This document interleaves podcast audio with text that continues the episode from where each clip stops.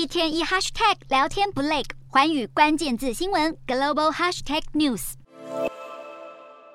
美国参议院外委会预计在美东时间十四号下午两点半，也就是台湾时间十五号凌晨进行台湾政策法的审议。根据外委会主席最新表态，法案预期能够获得两党支持。台湾政策法案长达一百零七页，集结了近年涉台法案的各项重点。根据目前版本，法案会要求优先加速处理台湾的军购请求，并计划在四年内提供台湾四十五亿美元的军事资金。法案也将赋予台湾主要非北约盟友的地位，获得美方在军事与经济上的特别待遇。此外，驻美代表处也将推动更名，成为台湾代表处。还有美国在台协会的处长职称应改成代表，而任命程序也要比照一般美国驻外大使。台湾政策法的提案人，也就是外委会主席梅南德兹表示，最新版本内容会有修改，但主要元素不变，能够更清楚地传达美国协助台湾的意愿，为台湾打开外交空间。但梅南德兹也强调，台湾政策法不会改变美国的当前对台政策。美国已经几次延后台湾政策法的审理，先前白宫还传出对法案内容有所疑虑，甚至曾游说议员踩刹车。白宫面对最新询问，只表示法案正在讨论中。总统拜登上任以来，已经六度对台军售。白宫强调，政府不断加深对台支持。台湾政策法的具体结果，现在只能静待参院决议。